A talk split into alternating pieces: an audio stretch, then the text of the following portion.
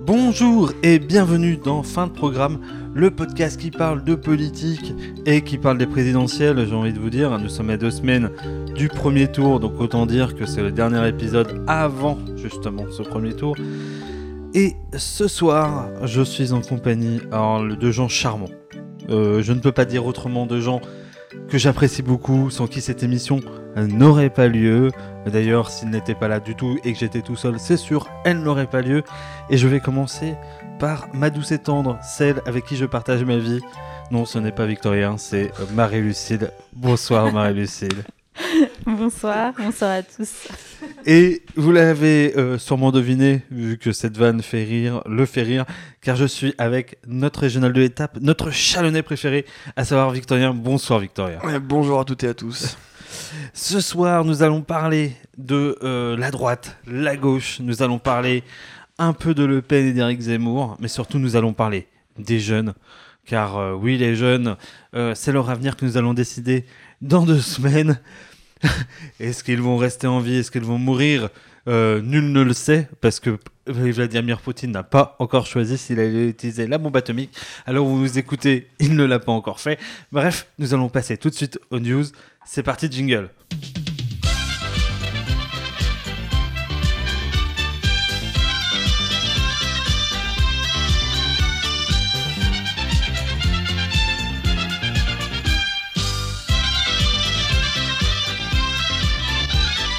Et alors que Marie-Lucille tape dans la bière de Victorien, nous allons commencer la première news que j'ai appelée sobrement Ça se barre aux républicains.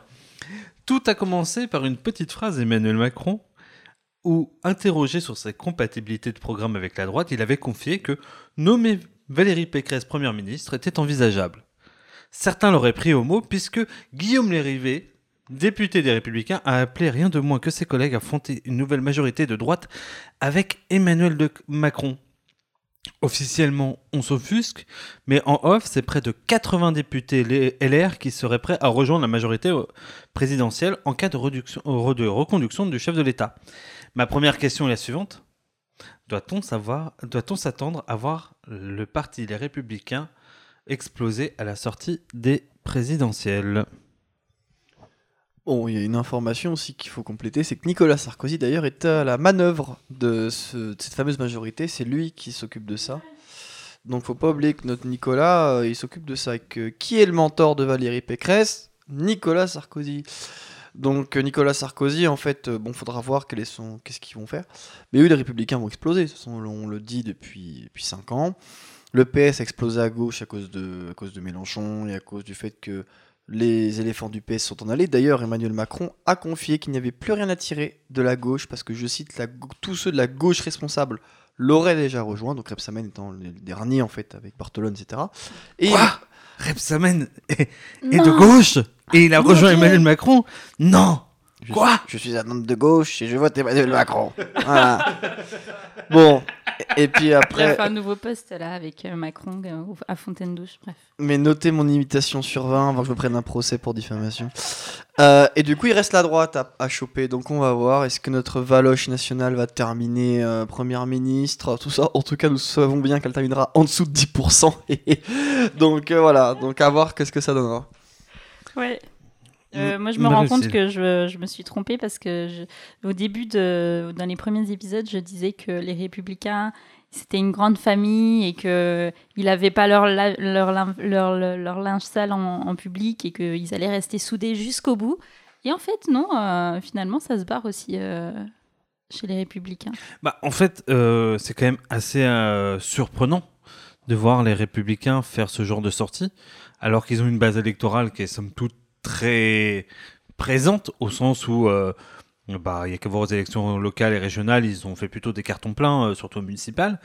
Donc euh, il est surprenant qu'ils aient aussi peu la foi en leur, en leur électorat finalement. et en fait, ce que je trouve surprenant, pour être précis, c'est que, c'est que cette compatibilité soit si grande et si assumée, alors que visiblement, quand même, on a des barons de la droite, certains barons en tout cas, qui ne sont pas du tout Macron compatibles. Je pense particulièrement à Xavier Bertrand, à Christian Jacob, à Eric Ciotti, Laurent Wauquiez, euh, clairement, ils sont pas Macron compatibles. Ils deviennent quoi, à votre avis? Si aujourd'hui, euh, on va dire 80 députés s'en vont, donc une, en gros, euh, à l'Assemblée, c'est 4 5 e Voilà, donc on pourrait dire que 4 5 e des Républicains s'en vont. alors potentiellement, est-ce qu'ils rejoignent la, la, République en marche ou est-ce qu'ils vont à Horizon, par exemple? Voilà, ça se pose, ça pose question. Mais qu'est-ce qui reste euh, des autres? Est-ce que les autres, bah justement, eux, ils vont nourrir Horizon ou est-ce qu'on se retrouve avec un espèce de les Républicains version Parti socialiste euh, euh, tout petit, avec un Christian Jacob, aka, comment il s'appelle, le machin fort là? Voilà, qui a tellement de. Olivier. Olivier Fort qui a tellement de présence qu'on ne sait même plus qui il est. mais voilà, à votre avis, c'est quoi euh, l'avenir euh, de justement du parti des Républicains? Euh, moi, j'ai pas de, je sais pas du tout. J'avoue que en fait, je comprends pas si c'est une question de personne, la fuite vers Macron, ou si c'est une question vraiment de proximité, de programmatique. A priori, j'aurais dit qu'ils n'ont pas un programme similaire et que donc il n'y a pas vraiment d'intérêt de suivre Macron. et que les républicains ont une ligne suffisamment forte pour se distinguer de Macron mais euh, et que du coup c'est plutôt une idée que Valérie Pécresse ne tient pas le coup et, enfin ne réunit pas suffisamment, euh, ne fait pas consensus au sein du parti. Mais euh, à vrai dire, ce ne sont que des suppositions car, car je ne sais pas ce qu'il en est. Bon, moi je dirais que mes, mes, comment dire, mes constats politiques bah, se, confirment, c'est bien, je suis content, ça flatte mon ego. Non, au-delà de ça, en fait, là, le diagnostic est simple c'est qu'on sort de la social-démocratie pour rentrer dans l'ère des populismes. C'est ce que je répète à longueur de podcast, mais c'est important. Si on n'a pas ce diagnostic-là, on ne peut pas forcément comprendre ce qui se passe. C'est-à-dire que là, l'ère des populismes, c'est simple. Macron a écrasé le spectre politique. Une espèce de prenez une, boule de pétanque qui arrive sur un tas de sable. Bah cette boule de pétanque. Attends, tu, je, je, te la oui. relance, mais euh, euh, pour toi, finalement, est-ce que Macron c'est un populiste comme les autres? Mais c'en est un, c'est même l'incarnation même du populisme. Après, il y a plusieurs populismes, attention, il n'y a pas un populisme, ça ce serait être un vieux social-démocrate complètement rabougri, comme Pierre Rosanvallon. Euh, mais euh, non, il a écrasé le spectre politique, qui a projeté sur les côtés, du coup, les deux populismes, un de gauche, un de droite, et du coup celui d'Emmanuel Macron, le populisme libéral central. Euh, du coup, en fait, Valérie Pécresse, là, je veux dire, la pauvre, mais en fait, elle est contre le sens de l'histoire, avec un grand H. L'histoire s'écrit dans le populisme actuellement. Donc, elle, elle est perdue entre Macron et Zemmour. Euh, et Zemmour-Le Pen, parce que bon, c'est la même chose. Euh, donc, au final, la fuite, elle est logique. C'est une suite logique. On attendait juste quand ça allait se faire. Quand C'est-à-dire que euh, depuis 2017, on a vu la débandade européennes, on pensait que ça allait faire, mais non, il n'y avait pas l'étincelle, et l'étincelle, c'était Eric Zemmour. Parce que là, tout le monde voit que même si Zemmour se plante, Zemmour aura ouvert une porte avec la fuite des cadres. À l'extrême droite, tu parlais de Ciotti, euh, Ciotti ne fait pas la campagne de Valérie Pécresse. Dès le deuxième jour, je crois, après, le second tour, ils sont taillés. Il ne fait pas la campagne de Valérie Pécresse. Vauquier, ça va être pareil. Si certains restent républicains, ça va juste être pour tenir leur poste dans les régions. Mais au niveau national, moi je donne rendez-vous à nos auditeurs en 2027. Parce que les républicains n'existeront ils existeront comme le PS existait aujourd'hui, c'est-à-dire à, allez, on va dire 3-4%, parce que c'est un électorat beaucoup moins volatile que celui du PS, mais ils seront à 4%, les, républicains. Moi, je prends le pari pour dans 5 ans. Du coup, c'est ça. Donc Macron a tout écrasé, puis a projeté sur les côtés, et ça nous donne à gauche eh ben, un, éclatement, avec hein, les restes sociodémocrates que sont le Jadot, le PS et compagnie. Euh, Roussel ne comptons pas, parce que Roussel c'est juste une affaire de sous hein, et de mauvaise foi. Euh, mais en soi, bon, il fait pas partie forcément des SOSDEM. Et avec la France Insoumise, l'Union Populaire maintenant, le nouveau rebranding, euh, voilà, mais c'est pareil sur le capot, avec Jean-Luc Mélenchon qui incarne le populisme de gauche. Voilà. Donc euh, il faut comprendre ça. Donc au final, Valérie Pécresse, les Républicains, ça va mourir. C'est voué à disparaître. Alors ça fera comme le PS, ils garderont un peu le local, ok, mais au niveau national, ça sera voué à disparaître. Après, on peut pas être non plus, euh, je suis pas Madame Irma. Euh, on peut pas prédire quelle chapelle politique va se créer. voilà. Mais c'est plutôt au sens historique et global du terme que bah, c'est la, la, logique pure en fait. Et que euh, c'est des fois pour des constats comme ça, on peut avoir peur de se tromper, mais là, toutes les validations depuis 2017 donnent raison à ce, raisonnement-là. Donc au final, bah, ça continuera et Valérie Pécresse va continuer de s'écrouler euh, petit à petit, les républicains avec. Préparez-vous à entendre Valérie Pécresse en 2027 dire Je suis une femme de droite qui vote Emmanuel Macron. C'est possible. enfin, Emmanuel Macron pourra plus se représenter, mais euh, ceci étant dit, si on compte 80 LR qui rejoignent euh, la majorité, aujourd'hui, si en gros les forces en présence restaient après législative, aujourd'hui il y a 279 euh, sièges à la majorité, plus pratiquement 80. Aujourd'hui, ils auraient plus qu'une majorité absolue, voire ils écraseraient l'Assemblée nationale. Est-ce que, euh, en vrai, de sombres jours s'annoncent pour la démocratie? Grosso modo, nous ne sommes pas à, à l'aune de l'intronisation de l'empereur Palpatine au sein de la France? Euh, je place ça là, je, réfléchis. Mais c'est vrai que, en fait, quand on prend la chose sur le papier, bah déjà que ça semblait problématique euh, en termes de discussion et de débat à l'Assemblée avec, euh, avec autant de députés à La République En Marche, ce qui n'était pas trop prévu à la base, si on se souvient bien, en 2017 puisqu'on espère une assemblée euh, plus représentative des présidentielles, est-ce que euh, là, on peut se dire qu'on va avoir peut-être potentiellement un groupe qui écrase les autres? Est-ce que, euh, au contraire, ça va revivifier la démocratie parce que ça va provoquer le débat, du moins sur les plateaux au télé? Est-ce que, enfin, comment vous voyez la chose? Est-ce que vous pensez que, ou le LREM devient le nouveau PS avec des frondeurs potentiels au sein de sa majorité? Marie-Lucille. Euh, ouais, c'est une bonne question. En fait, euh, ça va se. Effectivement, en fait, ce qui est intéressant, c'est que on va pouvoir voir si euh, les personnes qui rallient la LREM sont en accord avec toutes les idées de la LREM. Et j'ai quand même de gros doutes là-dessus, d'autant plus qu'il va y avoir des enjeux locaux, très certainement.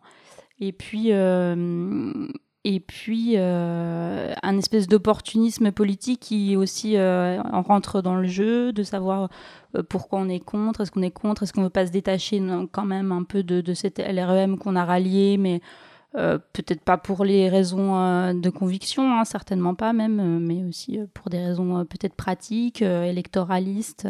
mais enfin, j'ai pas de j'ai pas de réponse en fait à te donner.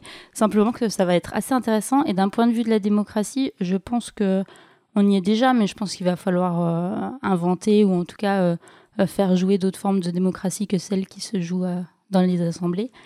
Euh, les manifestations, euh, les groupes d'action, les associations, etc. Tout ce qui se finit en sion. Et au niveau local. La passion. Euh. La liquéfaction en, parlant de la gauche. ouais. Alors, au niveau de la démocratie, bon, de toute façon, bon, les gens, je pense, sont assez naïfs de croire qu'il n'y aurait pas de groupe LREM. C'est-à-dire que le quinquennat n'est pas là pour rien, c'est pour faciliter le président sortant. Donc, dans tous les cas, qu'il y ait des qu'il y ait des, députés LR qui rejoignent, ce sera pareil. Et puis de toute façon, bah, ils obéiront en fait, au président de la République. Euh, parce que c'est l'argent quand on est député aussi. Que s'ils veulent faire les malins à vouloir euh, se mettre contre Macron, bah, ils auront quelqu'un en face d'eux aux prochaines législatives. Ils n'auront pas l'investiture, pas l'argent. Bon voilà, c'est comment ça marche. L'argent souvent fait taire les velléités. Euh, donc le problème est réglé. non, non, au final, la démocratie, de toute façon, bon, bah, elle est déjà amputée. Euh, parce que bon, bah, qui dit fin de la social-démocratie dit aussi fin du dialogue social, que Macron a fini d'enterrer. Hein. Moi, je me rappellerai toujours de quotidien, bon, malgré, malgré forcément, j'ai pas grand amour pour eux, mais ils avaient réussi à sortir une archive, bah, pas une archive, mais en 2017, euh, juste après que Macron ait été élu pour la loi travail 2, donc en septembre-octobre 2017, de la réunion avec Philippe Martinez, avec les tout le tintouin syndical national, je dis bien national, oui, en gros, on entend Martinez et tout dire bon, de toute façon, c'est bon, c'est tout est plié, voilà. Donc toute cette bourgeoisie syndicale qui, en fait, qui n'est entretenue que par les honnêtes gens qui veulent se syndiquer. Euh, voilà, virez vos hiérarchies si vous êtes syndiqué. Euh, du coup, euh, le dialogue social est enterré, c'est fini. Aujourd'hui, la démocratie ne s'exprime comment aujourd'hui? Elle s'exprime par le vote. Et encore, quel vote représentatif quand on voit les taux d'abstention monstrueux? Dans la rue, qu'est-ce qu'il y a dans la rue? Il y a des syndicats qui servent à rien. Je suis, je suis syndiqué, hein, je suis pas de l'antisyndicalisme primaire de droite, hein. mais il faut aussi acter la défaite aussi des fois pour pouvoir repartir. nos syndicats ça plus rien. Quand on voit les, nos manifs, c'est quoi? C'est des kermesses où on fait, des casseroles, euh, des casseroles c'est ridicule. On n'est plus sur des syndicalismes de revendications qui bloquent des trucs de, euh, comment dire fondamentaux dans l'économie, qui réussit à faire plier un gouvernement parce que le gouvernement il voulait faire plier très bien, il vous envoie les chars de la gendarmerie, il vous défonce. Voilà, point final. les gilets jaunes, seul mouvement qui a été vraiment dangereux pour le quinquennat. Hein, euh, en 5 ans, euh, qui ont été révolutionnaires d'un point de vue historique du terme en l'acte 3 en 2018 à Paris. Euh, bah, au final, qu'est-ce qui s'est passé? Le gouvernement met un tour de vis et puis c'est reparti pour 15 ans. Donc non, au final, aujourd'hui, il n'y a plus d'expression. C'est-à-dire qu'il y a l'illusion de gauche, ah oui, on fait encore des manifs, c'est incroyable. Non, ça sert à rien, retourne chez toi, évite de perdre un jour de salaire pour rien. voilà, c'est ce que les travailleurs, en fait, ceux qui sont pas ni étudiants, ni retraités, voilà, parce qu'il faut regarder aussi la sociologie des, des manifs. Euh, bah en fait, au final, les actifs ont compris que les manifs, ça sert plus à rien, que ça sert plus à rien de sacrifier un jour de salaire pour ça. Donc c'est un tableau très noir que je dresse, mais c'est le tableau un peu vrai, quoi, puisque à être dans le déni, euh, la, contestation sociale de n'importe quel bord qu'elle vient, en fait, meurt, meurt. Et des fois, c'est comme le PS, en fait. Des fois, mieux vaut tuer la bête pour qu'il y en ait une autre qui sorte et qui soit plus vigoureuse que de la perfuser, je sais, je sais pas où, et de se dire non, mais elle va se réveiller un jour. Non, les syndicats nationaux ne se réveilleront pas non, euh, la contestation sous Macron ne réussit pas à prendre, ne réussira pas dans les formes actuelles d'organisation à prendre un tournant aussi révolutionnaire qu'a eu l'acte 3 des Gilets jaunes. Donc après, à voir, à voir euh, comment recomposer, à voir aussi, je parlais de populisme tout à l'heure, à voir comment sortir aussi des vieilles traditions de gauche, hein, ce qu'a compris la droite, entre parenthèses, hein, des vieux délires de, des syndicats qui ne doivent pas, pas être financés par les partis politiques, de la politique, des syndicats et des associations qui doivent être tous euh, très bien segmentés, à droite, ils n'ont pas ce problème parce qu'ils ont compris. Voilà, donc euh, c'est dur, hein, ce que je dis, c'est pas forcément très, très populaire, hein, c'est comme ça. Mais euh, voilà, faut tirer les constats euh, pour aller de l'avant. Parce que ce qui joue, c'est pas des vieilles élections au TPE, c'est pas des vieilles élections à la fac, c'est l'avenir des gens aussi. De pas oublier que l'objectif de tout parti politique, théoriquement, c'est l'amélioration des conditions matérielles d'existence euh, de par ses idées. Et actuellement, bah, Macron défonce tout, il en a rien à cirer. On l'a encore vu avec les, cabinets de conseil, avec qui Macron rince, qui Macron, à qui Macron donne de l'argent, c'est sûrement pas au plus précaire. Voilà, à voir pour acter, mais c'est juste de la réflexion euh, philosophique là-dessus. Eh bien, je sens que cet épisode va être positif au possible parce que vous n'avez pas encore la suite. Moi, je sais ce qui se passe après, donc euh, voilà. Vous n'êtes pas déçus sur la chronique sur les jeunes. Euh... Bon, euh, la gauche, c'est un grand bordel, puisque à deux semaines de l'élection présidentielle, c'est la gauche qui connaît le même sort que la droite, sauf que euh, les déçus de la gauche sont déjà chez Macron. Euh, néanmoins, une sorte de course à l'échalote a commencé depuis que Mélenchon semble pouvoir accéder au second tour. Les défis tentent de se trouver des réserves de voix, le PC et les Verts cherchent à se différencier, et à la fin, on se demande si un tel miracle de voir Le Pen se faire dépasser est possible. Alors d'abord, euh, première question, toute con, qu'est-ce qui explique l'ascension notable de Mélenchon euh, en deux semaines? Euh, Est-ce que c'est le vote des abstentionnistes Un report des voix de gauche Bref, c'est quoi? Alors, ce qui explique l'ascension de Mélenchon, d'abord, je pense qu'il y a eu un, boulevard pour, pour Mélenchon avec l'effondrement du Parti socialiste qui permet quand même une plus grande euh, communication de son programme et euh, valorisation de son programme euh, de gauche. Quoi? Jean-Luc Mélenchon est de gauche? Ouais, incroyable. Elle m'a regardé avec un petit sourire un peu genre comme si j'avais promis une glace et qu'elle m'a fait ouais, je viens. C'est vrai. Euh, je sais, j'ai perdu le fil de ce que je voulais dire. Ça avait l'air intéressant, mais c'était pas. Tu disais que. Euh, oui, il y avait d'autres. J'avais d'autres idées. Attends, il y avait plusieurs idées. Il y avait cette idée-là. Euh, et il y avait, oui, il y avait un cercle, une espèce de cercle virtueux aussi qui fait que ben, plus tu augmentes dans les sondages et plus tu augmentes dans les sondages. Enfin, il y avait un peu l'idée que il devient, il devient acceptable de voter pour Mélenchon. Et je pense que ça, euh, c'est quelque chose qu'il n'avait pas forcément aux dernières élections. Et maintenant, euh, et ben, plus en fait, effectivement, il augmente jusqu'à temps qu'il atteigne un palier. Mais plus, euh, du coup, les gens se rendent compte que, ah oui, il y a 15% de la population qui veut voter pour Mélenchon. ben, c'est que ça va, quoi. Il, n'est pas, c'est pas le mec horrible que je pensais qu'il était, finalement. Et puis, tiens, je vais m'intéresser à ce qu'il dit. Donc, il y a quand même aussi plus d'écoute par rapport aux idées qu'il défend aussi, je pense. Voilà. Il y a certainement d'autres raisons, mais euh, je vais laisser Victorien qui, va en parler. oui, oui, j'essaie autant que faire se peut. Alors, déjà, ce qu'il faut observer, c'est que Jadot n'a pas encore vraiment décroché. C'est-à-dire qu'il a encore 6-7%. Donc, au final, il a son niveau euh, basique. Il y a une réserve, un petit pourcent, de 1 entre 1 et 2% encore chez Jadot à aller chercher. Roussel commence à décrocher. Euh, là, il a atteint son climax. Euh, là encore, il fait des déclarations complètement. Mais c'est triste, hein. sur le Parti communiste, c'est une belle tradition, c'est des belles idées. en voulant se démarquer à tout prix alors qu'il y a déjà quelqu'un sur son créneau politique, bah, on fait n'importe quoi. Et donc on fait des déclarations sur la viande, des déclarations outrancières qui n'ont aucun sens en fait. Le problème en France, c'est pas les véganes, c'est les riches. Euh, voilà, disons-le clairement. Euh, bien, donc ça c'est fait. On le euh, salue d'ailleurs, Bernard Arnault, bisous. Voilà, donc bien. Après, le PS, il a déjà été siphonné. Bon là, ça sent Hidalgo n'a jamais décollé. Euh, les voix de Taubira se sont perdues. Voilà, au final, euh, petit, petit bisou d'ailleurs à ceux de la primaire populaire. Hein. à l'arnaque du siècle, hein, cette, cette, énormité de gens bourgeois blancs CSP. Bon, bah voilà, ça marche pas. Euh, encore une fois, on revient sur le populisme. Hein. Les choses de, socio de sociodémocrates, ça marche plus. Voilà. bien, donc ça c'est fait. Donc je distribue un peu les, les PLS. qu'à un moment, un moment, ils nous ont pris un peu le, le bourrichon pendant la campagne, donc faut un peu régler les comptes. Euh, et en fait, Mélenchon profite de ça. Pourquoi je suis cynique?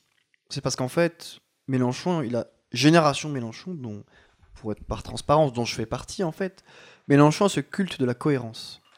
Il a, certes, il a ses défauts, hein, il gueule quand il gueule, euh, quand il a public c'est moi et compagnie, mais au moins il a cette qualité de cohérence. Et toute une génération politique a la cohérence dans le sang. C'est-à-dire que, euh, on le voit même au niveau local, c'est que oui, des fois, ça peut être tentant de s'allier avec Pierre-Paul et Jacques pour gratter un petit salaire, là, pour, voilà, comme font Rebecca le gilet vert, le PS et tout le tintouin. Mais le long terme, Jean-Luc Mélenchon a compris, notamment, c'est pas avec le populisme, hein, avec l'inspiration qu'il a en Amérique latine, euh, que le long terme, c'est important. Et le long terme, ça donne quoi comme résultat à la fin? C'est que quand tout le monde a trahi, quand tout le monde a fait n'importe quoi, comme Jadot vis-à-vis de Rousseau, vis-à-vis de l'irrespect des électeurs de la, primaire euh, écolo, quand on voit la primaire populaire, pareil, qui débarquent tous euh, du navire, hein, soit dit en passant parce qu'ils ont plus d'un million de dettes, bref, ça faut pas le dire trop fort. Euh, quand on voit qu'Hidalgo, bah, c'est le PS, du coup ils ont travaillé pendant 5 ans, du coup hop, en fait c'est l'art de l'attente. Maintenant, Mélenchon il puise où? En sachant que les autres ont quasiment pas baissé, il puise dans l'abstention. Parce que les gens se disent, bah, il n'y en a qu'un qui a pas trahi à gauche. Et c'est Mélenchon. Alors certes, il gueule. Certes, il a été au PS, qu'il a quitté en 2008. En 2008, euh, dire j'avais 8 ans, je n'ai rien à faire de ce qu'il a fait avant. Voilà. Et c'est là où j'ai mal. Voilà, désolé pour les gens que je vieillis un petit peu, mais. J'avais déjà 13 ans. Plus que ça. Plus que ça. On n'a pas 5 ans d'écart. Mon dieu. T'es beaucoup plus vieux que ça. Euh, non, mais. Euh, non, mais voilà. C'est l'art de l'attente. J'avais 23 ans. Et, et l'art de l'attente, Maintenant, les fruits tombent maintenant. Bien. Et de toute façon, je ne redirai pas ce qu'a dit Marie-Lu sur le reste. Donc là, c'est plutôt ça, en fait. C'est l'art de l'attente et que les gens savent ce qu'il y a avec un programme construit, un chiffrage, etc., comme a dit Marie-Lu. Voilà. Donc, euh, voilà un petit peu là-dessus la leçon philosophique. C'est vrai qu'on peut rajouter quand même que c'est un des seuls qui a un, vrai programme. ça fait pas forcément la différence dans une, dans une élection, mais là, quand même, au vu du vide des autres candidats, euh, c'est quand même à souligner. Pour être honnête, les écolos en ont un. Les écolos ont fait un petit livre, parce que voilà, faut être, objectif. c'est bien de le, préciser. Deux secondes. Euh, mais c'est technocratique. Je veux dire, même moi qui suis en politique, j'ai rien compris. C'est très très technocratique. D'ailleurs, j'invite les auditeurs, hein, s'ils veulent vraiment se faire une vraie idée, il y a un petit bouquin, il fait combien? 70 pages, euh, du programme des écolos. Le PS n'a pas de programme. Poutou, bon, il n'a pas de programme. Euh, Hello, bon, ils ont des ouvrières, bon, bah voilà. Euh, je cherche un petit peu pour nos auditeurs qui a un programme. Bah, Macron, il y a l'émission qu'il a faite là pendant 3-4 heures devant chez, sur BFM, je crois, où il expose son programme. Autrement dit, la destruction des pauvres, sinon c'est pas drôle. Pauvre explosion, pour ceux qui ont la ref. Euh, les Républicains, c'est vrai, n'ont pas encore publié. Bon, de toute façon, on connaît les Républicains, c'est Macron, donc voilà. Le Pen a publié 90 mesures, je crois, de mémoire. Et Zemmour, 25. Il faut aller les chercher. hein. Ah, il y a quand même 25 mesures 25 dans le programme mesures. de Zemmour. Voilà, pour, à Ah titre ouais. de comparaison au niveau Le, des le mesures. euh, décimètre, euh, le mètre, euh, le millimètre. Dont euh, 24 sur l'immigration. 24, v- 23 sur l'immigration et un spécialement sur les Arabes.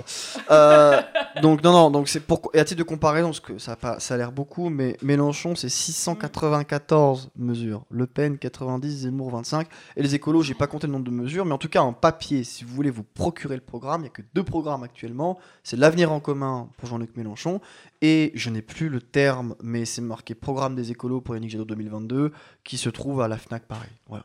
Ok. Eh bien, euh, est-ce que, euh, petite question, deuxième question secondaire, euh, est-ce que euh, vous pensez que la gauche c'est possible au second tour? Est-ce que, euh, et plus que le second tour, est-ce que c'est possible d'être élu? Alors, je dis ça euh, au sens où, est-ce que aujourd'hui la France a un électorat de gauche ou un- en tout cas une culture de gauche assez forte pour un jour se retrouver au pouvoir? Voilà, c'est un peu ça l'idée. Je me permets de répondre avant Marie-Lu, j'essaie d'être court comme ça, elle pourra allonger derrière moi. Pour être rapide, hein, on parle pas de culture de gauche. Justement. Et c'est pour ça qu'il faut sortir des logiques. euh, Gauche-droite? Ouais, gau- gauche-droite, exactement. Mais au-delà de ça, des logiques seules démocrates. Les cultures de gauche, faut en sortir. C'est pas un problème. Non, le problème, c'est les gens qui ont envie de mesures qui correspondent à leurs intérêts. C'est ça, en fait. Parce qu'aujourd'hui, euh, la gauche, la gauche, tous les gens qui votent Zemmour ou Le Pen sont pas des fascistes, euh, nazis, euh, xénophobes. Quoi? Incroyable révélation. Zemmour est raciste et xénophobe? Quoi? Voilà, donc c'est pas une révélation. Donc au final, c'est pas la culture de gauche. C'est qu'est-ce qui correspond le mieux aux gens et comment leur faire prendre conscience que tel ou tel candidat peut correspondre à leurs intérêts. De faire comprendre que, par exemple, on parle de la Bourgogne, que c'est pas Mouloud, je grossis le trait exprès, que c'est pas Mouloud, euh, immigré subsaharien, euh, qui vole les vignes dans le Bordelais, qui va bientôt voler nos vignes d'ailleurs dans, dans le dans Bourgogne, c'est euh, Jean Patron chinois ou Jean Patron californien qui va racheter parce qu'on n'a plus d'argent. Voilà, ça, c'est faut que les gens, c'est pour raison du terroir, parce que c'est souvent là en fait où l'extrême droite se fait complètement, ou fait son beurre, mais même là ils sont perdus. Euh, voilà, donc ça en fait, il faut que les gens comprennent, et c'est même pas une culture de gauche, c'est de dire est-ce que vous voulez vos conditions changent sur telle ou telle chose, et le programme, et là, les programmes sont là pour y répondre, et les gens choisiront dans mes consciences. Bah ouais, pas mieux. D'ailleurs, ça me fait penser, il y avait un article du Monde Diplo qui, expliquait très bien pourquoi les pauvres euh, ne votaient pas euh, à gauche, euh, que je vous invite à lire puisque je ne l'ai plus en tête, j'ai juste en tête ce titre. Voilà. Euh, mais qui explique les raisons sociologiques de ça. Donc c'est bien qu'effectivement, euh, il y a une, une différence entre ce qui serait le mieux pour, pour ces personnes, enfin pour nous, et les choix qu'on fait dans les urnes. Ça correspond pas toujours au, bon, au bon choix. Euh, au bon choix. Donc, euh, je sais plus quelle était ta question. Euh, est-ce qu'on est, est-ce que Est-ce on qu'il y a va- une culture de gauche Est-ce que la gauche va gagner? Je sais pas. Est-ce qu'elle gagnera un jour? Ouais, je pense qu'il y a aussi une. une- bah, il y a déjà le personnage de Mélenchon aussi, mais il y, a, il y a aussi la question de être prêt pour le changement entre guillemets. Enfin, parce que en fait, euh, Le changement, c'est maintenant ou pas? Oui, enfin cette histoire de changement euh, là, mais euh, c'est quand même confortable de rester dans, une, dans un système capitaliste avec des mesures dont on sait qu'elles vont pas être forcément les bonnes, mais dont elles ne sont pas, euh, elles ne changent pas fondamentalement euh, euh, le système. Euh, et le programme de Mélenchon peut peut-être paraître euh, un peu subversif à, ce niveau-là, et, euh, et a une vision de très long terme euh, qui, ouais, qui, remet beaucoup en question et qui remet en- totalement en question d'ailleurs le, système capitaliste quand même et qui fonde sur des, voilà qui est fondé sur sur euh, euh, des valeurs euh, qui sont pas tout à fait celles qu'on a actuellement euh, dans la société ou en tout cas qu'on voudrait avoir mais mais qu'on n'applique pas du tout euh, dans les mesures euh, dans les mesures du, euh, actuelles du qui sont pas appliquées par les gouverne- par le gouvernement actuel. Je vais y arriver. Et sur la question de la gauche au second tour, bon, Mélenchon monte, on va pas faire les Madame Irma. Personnellement, j'y crois. Euh, mais de l'autre côté aussi, il y a les sondages au second tour. C'est-à-dire que là, il y a deux semaines, Mélenchon était à 25% contre Macron. Et il monte à 40. 40, et je pense que d'ici le second tour, on pourrait être sur du 45 à au soir du premier tour. Donc, ce qu'il faut se dire, c'est que le, la, gauche qui peut gagner, c'est possible. Euh, là, l'extrême droite, et j'en prends pour preuve l'extrême droite qui commence à suer. Robert Ménard, maire de Béziers, notre petit facho préféré, qui sort sur LCI.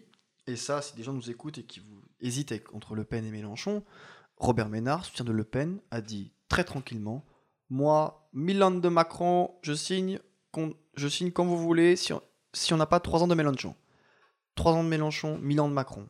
Voilà ce que voudrait l'extrême droite. Donc, au final, le loup sort du bois. Et après, on, verra comment ça se passe. À ne pas oublier aussi le débat présidentiel qui pourra faire beaucoup. Donc voilà, donc la gauche peut gagner. Honnêtement, là, euh, on peut y arriver. Alors, j'avais une dernière question, mais je ne vous la poserai pas. Mais vous avez le temps de réfléchir parce que je pense qu'on la posera au, soir du premier tour dans les questions des bilans, qui est la stratégie pour les législatives, surtout à gauche. Euh, on en discutera un peu plus amplement. Euh, voilà, aussi un morcellement. Euh, quelle ligne pensez-vous On fera un petit peu de politique fiction? Non, nous allons parler désormais de euh, l'homme dont on ne doit pas prononcer le nom, mais dont on va le prononcer, puisque c'est celui d'Éric Zemmour. Éric Zemmour, l'effondrement, et Le Pen joue-t-elle le maintien? À l'extrême droite, la dernière ligne droite aussi est en train de livrer sa vérité. Zemmour dévisse de plus en plus au sein des sondages, et si le report des voix de celui-ci vers Le Pen est dur à quantifier, il semble reculer malgré sa capacité à continuer à mobiliser lors de son meeting du Trocadéro ce week-end. Je tourne ma page car je n'ai pas de prompteur. On y viendra. Euh, de son côté, Marine Le Pen reste muette et, cette stratégie la sert puisqu'elle se maintient, voire progresse dans les sondages. Il semble désormais acquis que sa première prise de parole médiatique ne sera que lors du débat du second tour. D'abord, est-ce que euh, le pari de Zemmour est encore d'atteindre un second tour euh, ou est-ce que vous pensez qu'ils se disent ça y est, c'est mort? Moi je pense qu'il y croit. Je pense qu'il y croit. Je suis pas sûr qu'il euh, y aille, hein, mais euh, il a l'air suffisamment euh, survolté pour, montrer qu'il y croit de façade. voilà. Après, est-ce qu'il perd des voix? Oui, mais je pas trouve, je trouve pas que ça soit la débandade personnellement. Débandade, qui est un mot qu'on n'utilise pas assez. Oui. N'est-ce pas? Disons qu'il se retrouve pas au niveau d'Hidalgo, quoi. C'est sûr. Victorien. Bon, sur Zemmour, je rejoins Marie-Louise, ils y croient. Parce qu'il y a une chose, et bon, je partage, c'est qu'il est très sous-coté. Quand je vois que le dernier sondage, je sais plus quel institut, 7% de Zemmour chez les jeunes, oh, c'est pas ce qu'on voit dans la réalité. Hein. Zemmour, bon, il n'est pas sous-coté au point d'aller au second tour. Il a pas, il est à combien? Il est à 10, allez, on va dire 11, 12. Euh, il n'a pas, il a pas 6 points de sous-cotage. C'est, non, c'est pas possible. Donc, euh, non. Après, Zemmour, disons-le clairement, hein, il est tellement nul qu'il va peut-être permettre à Le Pen d'être au second tour. Parce que s'il était, s'il faisait une bonne campagne, et notamment je parle de ses sorties sur la guerre en Ukraine, de ses atrocités euh, que même le Rassemblement national a condamnées sur les réfugiés ukrainiens, s'il n'était pas aussi barjot, Hein, euh, ou même son équipe d'ailleurs, a condamné le fait qu'il veuille créer un ministère de la rémigration, pour dire que ça commence à va loin. Un ministère de la déportation, on y va, c'est parti. Hein. Euh, voilà, quand même. Même son équipe a dit non, il va trop loin, c'est pas possible. Du coup, il est tellement nul que Le Pen monte beaucoup. Et en fait, le truc, c'est que si Zemmour, on revient à la question d'avant, si Zemmour est mauvais, très mauvais, et qu'il descend trop, les gens iront voter Le Pen. En revanche, s'il relève la tête, et en deux semaines, j'espère qu'il va relever la tête. Eric, sois bon, s'il te plaît. Parce que s'il est bon, c'est le ticket pour la gauche au second tour, parce que Le Pen va rebaisser. sûr. Et ça, on le dit depuis le mois d'octobre. Depuis le mois d'octobre, on sait que le ticket, il va être à 16. 16%. 16-17. On le sait depuis le mois d'octobre. Euh, que l'extrême droite, pour que la gauche passe, il faut qu'il fasse 14,5, entre 14 et 15 chacun. Là, Zemmour, il dévise à 11. Donc, regardez, 11, 14. Le mm. Pen, elle est à 17, 18. Vous voyez les 3% où ils sont. Donc là, c'est la question. Est-ce que Zemmour, parce que Le Pen ne disant plus rien, donc elle sera pas mauvaise, elle va juste dire plus rien. Euh, est-ce que Zemmour sera assez bon pour remonter ou est-ce qu'il sera il va dévisser complètement et terminer avec Pécresse sous les 10 quoi C'est dire d'ailleurs la confiance que Le Pen a en elle-même et que son parti en elle-même, puisque euh, on lui dit tais-toi, hein, on n'a pas envie de, on a peur du, du débat euh, du second tour euh, de 2017. est-ce que, qu'est-ce que vous pensez du pari des barons du RN qui, l'ont qui ont rejoint Eric Zemmour?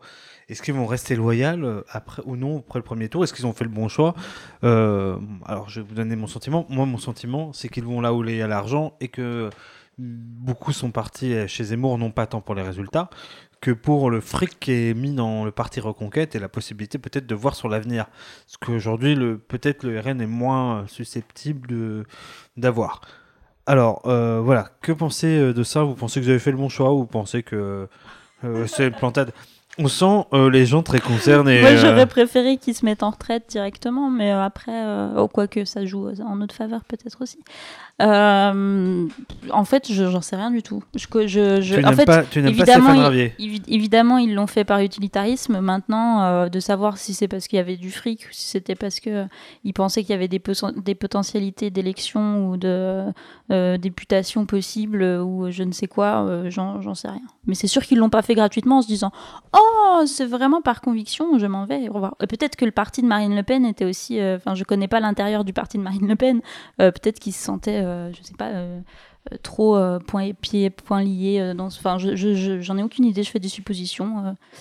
mais je, ne sais pas si c'est vrai ou pas. Ouais, libération de la parole, oui, peut-être qu'il y avait un truc. Nous sommes nazis, oui, c'est vrai. De dire, voilà, Nous sommes racistes et xénophobes. Défendre la liberté, ces gens-là, Comme finalement. Eric Zemmour, que, dont je viens de découvrir le racisme et la xénophobie, je, je, tombe des nues. Bref. À ton avis, Victorien, bonne ou ah. mauvaise affaire? Ils ont fait le bon choix. Euh, c'est pas l'argent. Stéphane Ravier était sénateur. L'argent, ils s'en branlent. Il était élu, tous, ils étaient tous élus. Non, mais c'est pas la question de l'argent, c'est plutôt euh, l'investissement financier, reconquête à les fonds pour potentiellement investir sur l'avenir, que ce que peut-être n'a pas euh, le RN. Le, le, RN, le RN ont une manne financière incroyable. C'est pas pour rien qu'il y a des micro-partis, notamment Jeanne de Jean-Marie Le Pen qui est créée. Non, non, c'est pas une question d'argent. C'est une question de stratégie politique. Je serais à leur place, j'aurais fait pareil. Parce que là, en fait, Le Pen, même si elle est au second tour, elle va perdre. Tout le monde le sait, elle est nulle, elle va perdre. C'est tout. Le Pen perdant, et c'est sa dernière élection, comme c'est comme Jean-Luc, au final, c'est les deux, ils s'en vont s'ils perdent. Bon, elle va perdre. Qui va prendre derrière? Il n'y a rien derrière. Il n'y a rien. Donc quel a été le but? C'est de vider le RN de sa substance. Il n'y a plus rien. Pourquoi vider le RN de sa substance? C'est tout simple. Parce que le but des nationalistes, c'est pas comme la gauche, ouais, une investiture législative, voilà, ça c'est des trucs de gauchistes, ça en a rien à foutre. Non, eux, ils veulent le pouvoir. Eux, ils ont compris, ils ont un culte du chef, ils veulent le pouvoir, imposer leurs idées et mettre la France sous régime d'extrême droite pour pas dire un autre mot. Bien. Qu'est-ce qu'on fait? Eh ben, on rejoint Zemmour, tranquillement. Donc, ouais, même s'ils se plantent à 9%, ils s'en foutent. Parce que derrière, il y aura, le RN n'aura plus de rapport de force, ils sont complètement Tu penses que c'est véritablement sa dernière élection qu'elle va se faire euh, fumer Elle l'a déclaré. Elle l'a oh, déclaré. Euh, il y en a beaucoup qui ont déclaré. Oui, mais quand on, si Marine Le Pen l'a déclaré, c'est pas pour rien. Parce qu'on on le ressortira. Vu comment elle est isolée déjà au Rassemblement National, elle ne sort pas pour rien. Donc, la, la but, le but clair, et pourquoi déjà il y a déjà des tractations vers Eric Ciotti, il y aura un super parti d'extrême droite qui va arriver avec la branche droite des LR assumée qui va s'en aller, le RN, Reconquête. C'est ça le vrai but. Et comme Reconquête va être la, la maison mère de ça, qui prône déjà l'union des droites en ramenant Marion Maréchal Le Pen, en ramenant Guillaume Pelletier, en ramenant Stéphane Aravi, etc. Philippe de Villiers.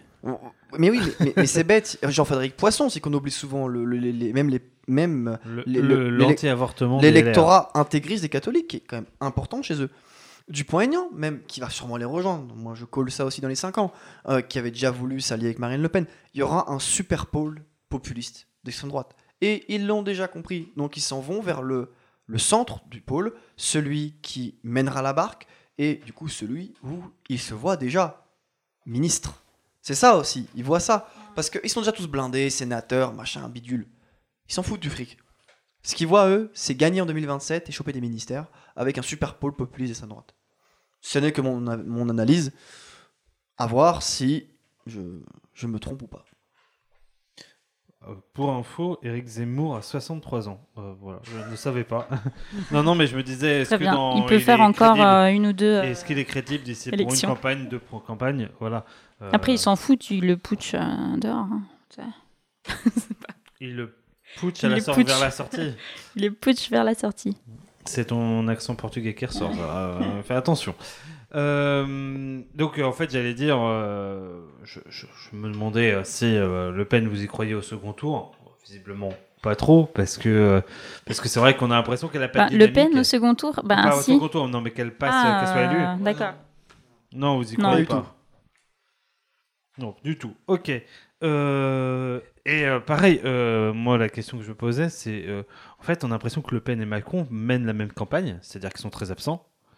Euh, est-ce que vous pensez que, euh, en fait, Macron-Le Pen, si c'est un second tour comme ça, c'est un second tour sans dynamique? Ou simplement, ou une, comment dire, ils ne rallieront que leurs adhérents, ou presque? Euh, je comprends pas la deuxième partie de la question. Si, tu veux, euh, aujourd'hui, on a l'impression que Macron n'a pas parlé jusqu'à maintenant. Le Pen n'a pas parlé jusqu'à maintenant. Il n'y a pas de meeting Macron, il n'y a pas de meeting Le Pen on est susceptible quand même d'arriver à une fin de campagne où c'est les deux candidats qui n'ont pas fait campagne qui vont se retrouver au second tour. Donc plutôt des candidats sans dynamique, ils ont juste leur électorat ah ou du moins leur base électorale. Bah, euh, si les gens qui voté, euh, les gens qui veulent pas euh, absolument pas Le Pen vont voter Macron s'ils ont toujours le courage de voter en, dehors de leurs convictions. Ceux qui n'ont pas trop de convictions et qui veulent pas Le Pen voteront Macron. Mais après, ça va pas faire des débats euh, vraiment passionnants, quoi. Enfin, c'est la même chose qu'il y a 5 ans. Je sais pas, peut-être que Victorien dira des trucs plus intelligents. Je sais pas, je suis assez d'accord. De toute façon, Macron, Le Pen, ils vont râler que leur base, plus les barragistes de chaque camp, en fait. Les anti-Macron, pur jus, et les anti-Le Pen, pur jus. Voilà, fini. ça, ça, ça, va être nul, hein. Je veux dire, euh, ça va être nul. Ouais. C'est, il y aura un peu de gauche qui est en mode, ouais, on fait des manifs. Ouais, on se prend trois quarts de CRS, vite rentrer à la maison, puis ce sera bientôt les vacances, vous comprenez, il faut, aller sur la côte d'Azur. Hein. Voilà. Mais ça sera tout. Et puis après, il y aura législative, mais ça, on en parlera dans un autre podcast. Mais voilà, ce qui est intéressant, en fait, c'est bon, Macron va repasser easy si c'est Le Pen. Hein. Donc, le plus intéressant, ça sera mm. la législative. Voilà. Donc, euh, de toute façon, les Ce qui sera intéressant, ça sera l'abstention au deuxième tour. Aussi, aussi, oui. voilà. Aussi. Eh bien, c'est le moment que vous attendiez tous. C'est le moment où on se mouille, c'est le moment où nous allons euh, mettre un jingle, un jingle que nous n'avons utilisé qu'une seule fois, puisque c'est jingle piscine, puisque le jingle c'est le jingle piscine, c'est le jingle où on se mouille, c'est-à-dire le jingle, nous allons faire des pronostics, des pronostics sur ce premier tour. Bref, jingle, et on y vient, les pronostics. Je pense qu'il est un peu trop tôt pour faire un choix. D'accord, mais mon choix est fait. Pardon, j'ai pas entendu. On veut juste participer. Ah, fils de pute ah, eh, Ça va pas Ça va pas quoi ah, Rien, rien Alors il nage la tête hors de l'eau, euh, tout comme un nageur de water polo, c'est... non, Il est quand même trop tôt pour faire un choix. Celui que vous avez fait? Oui. Donc il est pas trop tôt. Ne m'embrouillez pas. Et donc, en amont de cet épisode, j'ai proposé aux chroniqueurs de euh, comment dire, de, fin de programme, ce magnifique podcast que j'anime, de me donner euh, leur euh, pronostic sur l'élection présidentielle, surtout le premier tour. Qui y voit se qualifier au premier tour, si possible les pourcentages, si possible leur classement, si possible le dernier. Voilà, grosso modo, j'ai laissé libre parce que je me suis dit que j'étais déjà assez emmerdant de leur envoyer ça à 5 heures de l'enregistrement et euh, que j'allais peut-être pas avoir de réponse, donc j'ai voulu faire au plus simple. Et donc, je, vais vous laisser faire euh, votre classement. Déjà, on va commencer par qui vous voyez au second tour, messieurs, dames, Marie-Lucille. Et Victorien, et je vous donnerai aussi le second tour d'Antoine, puisqu'il me l'a envoyé. On y va direct sur le second tour. Là, toi, tu laisses pas un petit suspense. À... Ah, bah, alors, on va, commençons par le bas. Commençons par le dernier. Qui vous mettez en dernier Alors moi, je peux vous dire tout de suite mon dernier. Mon dernier, c'est Nathalie Arthaud. Bah pareil, à 1%. Ah, tu étais sympa. Nathalie Arthaud à 0,5. J'ai donné Nathalie Arthaud à 0,5 aussi. Et euh, pour euh, info, euh, Antoine, je crois, l'a mis en dernière aussi à 0,5. Je lui donne 1%. C'est sympa. T'es sympa. Ensuite, nous remontons. Qui mettez-vous en avant-dernier? Euh, égalité, Philippe Poutou, Anne Hidalgo, 1,5 chacun. Ah ouais? Non, la salle.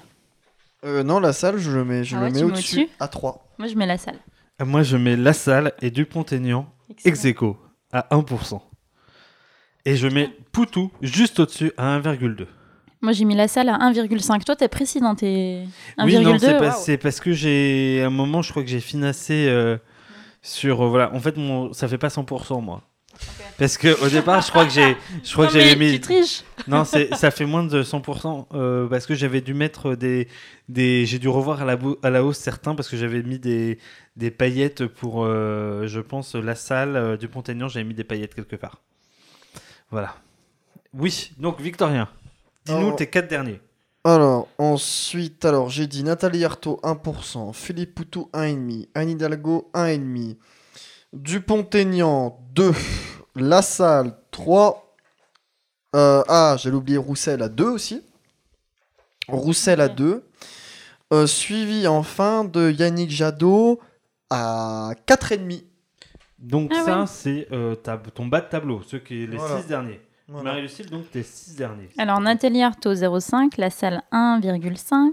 Poutou, ex aequo avec Roussel à 2. Dupont-Aignan à 3. 2, 4, 6. Et Hidalgo à 5.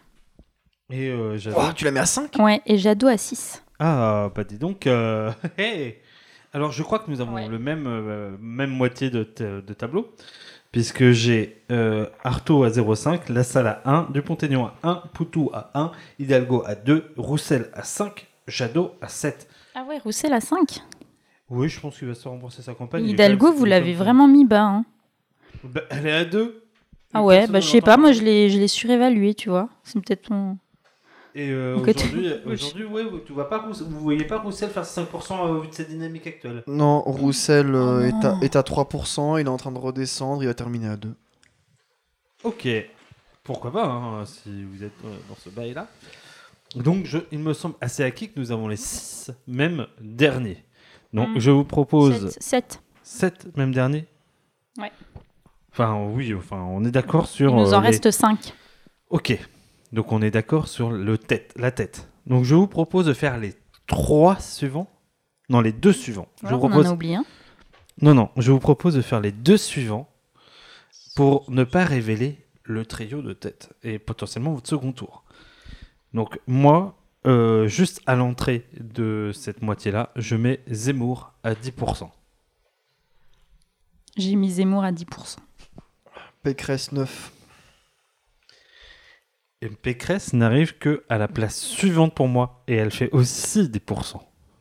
Pécresse 11. Zemmour 13,5. Ouais. Alors pourquoi, euh, justement, c'est marrant, pourquoi tu mettrais... euh, alors je vois à peu près pourquoi Artaud, je vous ai pas posé des questions sur le Ouais. truc de Beau, En- enfin je vois à peu près pourquoi on met tous Artaud dernière, Euh, je vois à peu près, euh, visiblement on a des, des pourcentages à peu près similaires sur le peloton de, de, de- le queue du peloton. Pourquoi déjà tu vois pas, euh, alors je vais commencer par Victorien, pourquoi tu vois pas Roussel faire ses 5% Parce qu'il a eu son, son ascension à 4 et que là il est déjà redescend à 3. Qui avec ses sor- dernières sorties il est en train de se faire marginaliser, que les gens voient que ça sert à rien de voter pour lui, il va terminer à Mhm. 2. Alors, ensuite, je vais enchaîner une question pour Marie-Lucille. Pourquoi Pécresse plus haut que Zemmour? Parce que, je sais pas, je me suis dit que Zemmour, ça allait, c'était un vote. euh, C'était un vote de contestation, mais qu'au moment d'aller dans, dans, le- dans les urnes, les gens ne voteraient pas forcément pour lui, quitte à voter Le Pen, mais qu'en tout cas, ça se matérialiserait peut-être pas forcément euh, le jour J. Et peut-être que mon, mon côté un peu euh, idéaliste euh, a un peu joué aussi. Et Victorien, pourquoi as-tu fait l'inverse? Parce que Pécresse, euh, le niveau des européennes c'était 8, avec un électorat se mobilisant déjà, un électorat très européiste. Du coup, euh, concrètement, en fait, ça va faire entre du 8,5 et 10, quoi. C'est-à-dire que bon, je vous dis 9,5, mais voilà, c'est entre 8,5 et 10, la fourchette. Euh, Pécresse ne fera pas 10%, parce que les gens auront peur euh, des extrêmes et iront voter Macron. Euh, Zemmour, quant à lui, est coté, est sous-coté, je trouve, et qui fera bien un bon 13,5. Euh, avec une bonne participation qui est en, en hausse. Du coup, un 13,5 pour Zemmour. Voilà. Donc euh, après, je ne révèle pas le trio de tête. Alors, je pense que le plus malin et le plus intelligent, c'est que vous me donniez votre deuxième. C'est vous donner votre deuxième. Donnez-moi votre deuxième.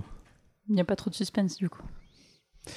Bah, à moins que vous mettiez, tout le Donne monde, le vous, mettiez, vous mettez Macron tous en, en tête? Oui, Macron 27-28. Macron 30. J'ai mis à 25. Je suis donc celui qui l'a mis au plus faible. ouais, j'ai j'ai du mal à me dire que Macron va faire 30%. Je sais qu'il est très haut dans le sondage, mais j'ai tendance à penser qu'il il va pas tant que ça vampiriser. Euh, que son, enfin, en gros, il est, il est entre 25 et 30, et que euh, voilà, 30 ça me paraît beaucoup. 25 peut-être pas assez, mais j'avais besoin que ça tombe sur 100%. Au final, ça fait 98,5.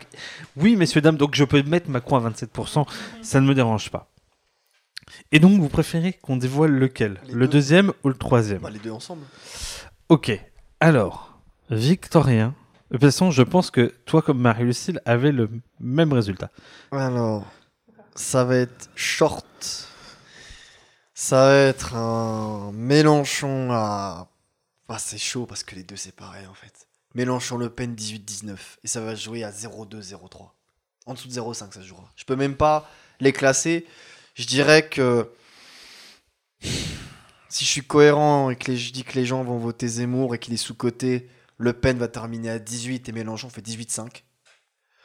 Et si on se trompe sur le fait que Zemmour, bah, les gens, bah, comme dit Marie-Lu, ils se reportent sur Le Pen, ça fait une Le Pen à 19, voire 19,5, et un Mélenchon qui cale à 17, 17,5.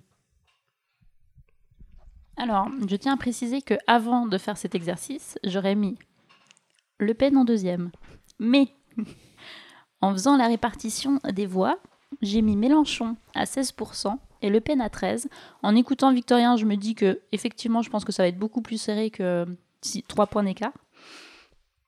Mais, euh, mais ouais, j'ai mis Mélenchon en deuxième. Je sais pourquoi, c'est une bonne question. Euh, parce que euh, entre Zemmour et Le Pen, je pense pas qu'il y a tant d'écart, que je pense pas qu'il y aurait eu tant d'écart que ça. Ça me semblait plus logique que, que Le Pen soit, soit à 13 quand Zemmour était à 10. Euh, voilà. Et parce que tu m'as dit aussi que ça semblait aberrant d'avoir un extrême droite aussi forte. Tu m'avais dit ça avant 16? de. Ouais, à- non, que quand tu mélangeais Zemmour plus Le Pen, ça donnait pratiquement. Oui, euh, ça faisait 25%. 23%, et c'est vrai que du coup, si tu rajoutes, euh, je sais pas, 4-5 points à Le Pen, ça t'arrive à plus de 25%. Euh, mais ça me semblait beaucoup, euh, voilà. puis je me dis que les gens vont arriver dans, dans l'isoloir et vont se dire, ah allez, soyons fous, votons Mélenchon. Alors, sachant que moi, j'ai fait gagner Le Pen. Hein, je l'ai mis au second tour à 20%. Je Ah oui. pense qu'elle a. Je pense qu'en réalité, Mélenchon. Je, je ne vois pas t'es à Mélenchon. 30% sur l'extrême droite? J'en suis, oui, à c'est 30%, beaucoup, hein. et je pense que c'est à peu près euh, son- ce qu'ils font. Et euh, deuxième chose, euh, ce qui me fait dire que je vois davantage Le Pen que Mélenchon, c'est aussi les sondages de 2017 qui aujourd'hui euh, avaient fixé euh, grosso modo, euh, en gros, deux semaines avant l'élection, les sondages étaient à peu près déjà dans le vrai. Et ça a été au tout dernier moment, les deux derniers jours, que d'un coup on a mis potentiellement Mélenchon à 19% et qu'en effet on était à peu près dans ces bails-là. Donc tout ça pour dire que aujourd'hui, si tu veux, euh, même si j'aimerais croire, je suis séduit par la dynamique Mélenchon, je pense qu'il y a une dynamique, c'est vrai. J'ai du mal à croire que, en fait, je, je pense qu'il manque une semaine de campagne euh, pour euh, être sûr que ça le fasse, mais voilà, c'est mon humble avis. Ensuite, je quand même, je tenais à Oui. relayer les pourcentages d'Antoine. Mm. Antoine voit Macron à 27% et il voit Mélenchon à 21% et Le Pen à 15. Sachant que Antoine est l'homme qui avait pronostiqué euh, qui avait pronostiqué la victoire de Sandrine Rousseau. Je, Donc est-ce je- qu'on peut lui faire vraiment confiance? Je place ça là. Je ne veux pas être un oiseau de mauvais augure, mais je vous le dis. En tout cas, euh, il est fort probable que nous serons tous ensemble pour le premier tour. Que donc, peut-être même, on vous fera un podcast à chaud euh, au moment où les, les premiers pourcentages euh, tomberont. Surtout que ça devrait être très très intéressant parce que si en effet euh, le pronostic de Victorien est le bon, il est fort probable qu'on vive une longue, longue, longue soirée de premier tour avec un long, comment dire, La soirée sera pas longue. Si à 20h, je le dis, hein, si à 20h, il y a 0, moins de 0,5% d'écart entre les deux, Mélenchon est au second tour. Parce que les grandes villes tomberont après, et on sait que les grandes villes votent beaucoup plus à gauche qu'à l'extrême droite. Ça sera plié. S'il y a plus d'un pour cent, c'est fini. S'il y a moins d'un pour cent, ça se fait. Vous l'aurez entendu ici. sur ce, nous allons passer au dossier, au dossier sur les jeunes. Mesdames, Dans quelques secondes. Nous vous souhaitons un bon moment pour la suite de ce podcast. Pendant les prochaines minutes, je vais parler de jeunes et je tiens à préciser ma définition. C'est cette population d'Olibrius qui a entre 18 et 25 ans, grand max 30, qui étudie encore ou vient juste d'entrer dans la vie active.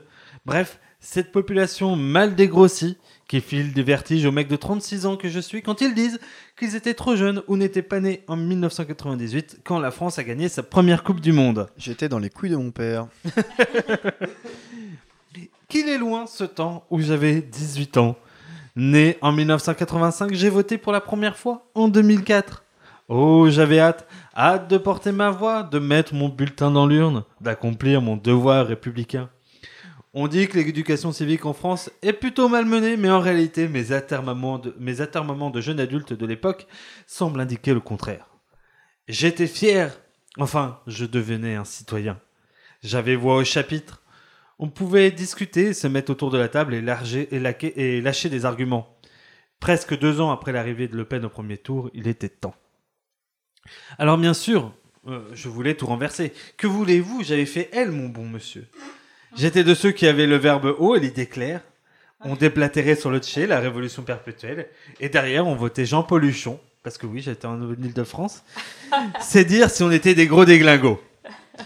Voilà que presque 20 ans ont passé, j'ai fait l'université, décroché une licence puis un master. Bref, j'ai eu un parcours de privilégié, ayant pu le faire euh, dans un contexte favorable en crêchant chez papa et maman les pieds sous la table. À la maison, on me parlait des années 80, de Mitterrand, de la fin du rideau de fer, de la prospérité, du monde d'avant, puis en 10 ans, le climat s'est cassé la tronche, deux crises financières ont eu lieu, j'ai été diplômé lors de la seconde, pile au moment où il fallait trouver du boulot. Un virus a contaminé les trois quarts de la planète. Pendant le quinquennat de Macron, j'ai entendu plein de choses. On nous a parlé des APL, chutant de 5, po- 5 euros pour les étudiants. Je l'ai touché quand j'avais 20 ans. On a évoqué le prix des, universités et leur accessibilité limitée. J'avais pu moi-même y accéder sans problème à moindre coût. Je me suis dit, à ce titre-là, en rédigeant cette chronique, que j'avais de la chance. J'avais eu de la chance. Entre-temps, je suis aussi devenu le parent d'un jeune, enfin d'un très jeune de 8 ans. Juste assez âgé pour dire que le monde ne m'appartient plus vraiment. Il est déjà au suivant qu'ils aient 10, 20 ou 30 ans. Et là, je me suis sincèrement demandé si je pourrais finalement porter euh, la charge d'être parent. Est-ce que je pourrais permettre à mon fils de vivre dans un monde dans lequel j'ai aimé grandir? Et surtout, euh, est-ce que j'étais capable de, voilà, euh, de permettre cela au suivant? Cependant, mon espoir semble toucher mon cœur de presque boomer. L'impression que les jeunes sont beaucoup plus politisés qu'à mon époque. Et oui, l'époque anxiogène a poussé à la politisation et c'est peut-être pour le mieux. Et donc, plusieurs questions me viennent. Les jeunes sont-ils encore décisifs dans une élection puisqu'ils sont minoritaires en termes démographiques? Voilà. Est-ce que la France est amenée à devenir comme l'Espagne, euh, un pays euh, qui va voir sa jeunesse Un se pays tirer? de vieux, de vieux cons? Euh, ah, L'Espagne est-elle un pays de vieux cons? Je n'en suis pas sûr, mais un pays de boomers, enfin je ne sais pas. Euh, Victorien, Marie-Lucille, sur cette première question, pensez-vous que les jeunes sont encore décisifs dans les élections présidentielles? Oui, parce que, euh, bon, déjà on le voit dans les sondages, par exemple, Mélenchon 26, Le Pen, Macron 21 chacun, l'intention de vote chez les 18-25, ils sont importants les jeunes. Au niveau de la mobilisation sur les réseaux sociaux aussi, très important, la majorité de la communication numérique des candidats passe par la jeunesse. Ça, c'est une chose à pas négliger. Et aussi, c'est bête, la majorité de la propagande est distribuée par les plus jeunes. Donc, euh, parce que l'énergie fait que, voilà, l'engouement fait que. Et puis, euh, bah, les universités restent quand même des endroits, même si à Dijon c'est très compliqué du fait de la tradition de dépolitisation permanente de la fac, mais euh, restent des endroits où les esprits se forgent. Donc, euh, non, la jeunesse est, un- est importante, quoi. Et puis, euh, il faut, c'est vrai qu'il faut implanter des, des graines, parce que si on abandonne la jeunesse, on l'abandonne au monde tel qu'il est, et du coup, bah, toute la jeunesse sera de droite, et tout le monde sera capitaliste, et qu'on, dans la compétitivité, du coup, c'est compliqué. D'où la troisième question que j'avais marquée qui était est-ce qu'on n'a pas envie de se flinguer quand on est un jeune militant? Alors, du haut de mes 22 Ouais, piges. je pense que tu peux répondre. Ouais, bon, j'ai commencé à 15 ans. Euh, du coup, c'est déjà 7 ans. Oh mon dieu, quelle horreur. Euh, 7 ans de militantisme, du coup, on a envie de se flinguer. Non, mais. On a envie de se flinguer quand on voit les autres magouiller, en fait, surtout. Moi, les fois où j'étais presque dégoûté de la politique, c'est quand j'ai vu mes aînés magouiller, en fait. Quand vous, vous êtes jeune, ce que j'ai dit tout à l'heure la génération Mélenchon, quand vous êtes jeune et que vous dites non, mais les gens au niveau local, euh, je sais pas moi, au hasard, Hamid El Assouni euh, sur Dijon Habitat, euh, ou Catherine Hervieux sur la politique de l'engrenage et sur la politique de bétonisation, au hasard, bref, voilà. Et quand on voit nos aînés vouloir magouiller, vouloir aller les voir, hein, quand Hamid El Assouni fait un petit parrainage à Mélenchon, hop, ça efface les milliers de personnes en précarité énergétique au Grésille. voilà, ça, ça dégoûte. Après, non. Si on enlève les magouilles, euh, non. Franchement, ça fait plaisir parce que euh, bah, on, est, bien, on, on milite, on croit en nos idées. Aussi, on essaye de peser. hein. clairement, je pense que l'énergie de la jeunesse, c'est vraiment une énergie qui fait peur aussi. Une énergie, en fait, euh, d'intransigeance, qui n'a rien à perdre et qui fait très peur à des gens, surtout dans le moment politique dans lequel on est. C'est-à-dire que je pense que la génération d'avant, c'était pas pareil parce que ça restait dans un cadre post-seconde guerre mondiale, social-démocratie, ah, gna gna, c'est tout pareil. Maintenant, quand on est dans une cassure politique, c'est pas du tout pareil. C'est-à-dire que maintenant, on voit, avant c'était beaucoup moins polarisé, maintenant c'est Macron, Zemmour, Mélenchon. Il n'y a, pas- a pas plus. C'est-à-dire que vraiment, c'est très très polarisé.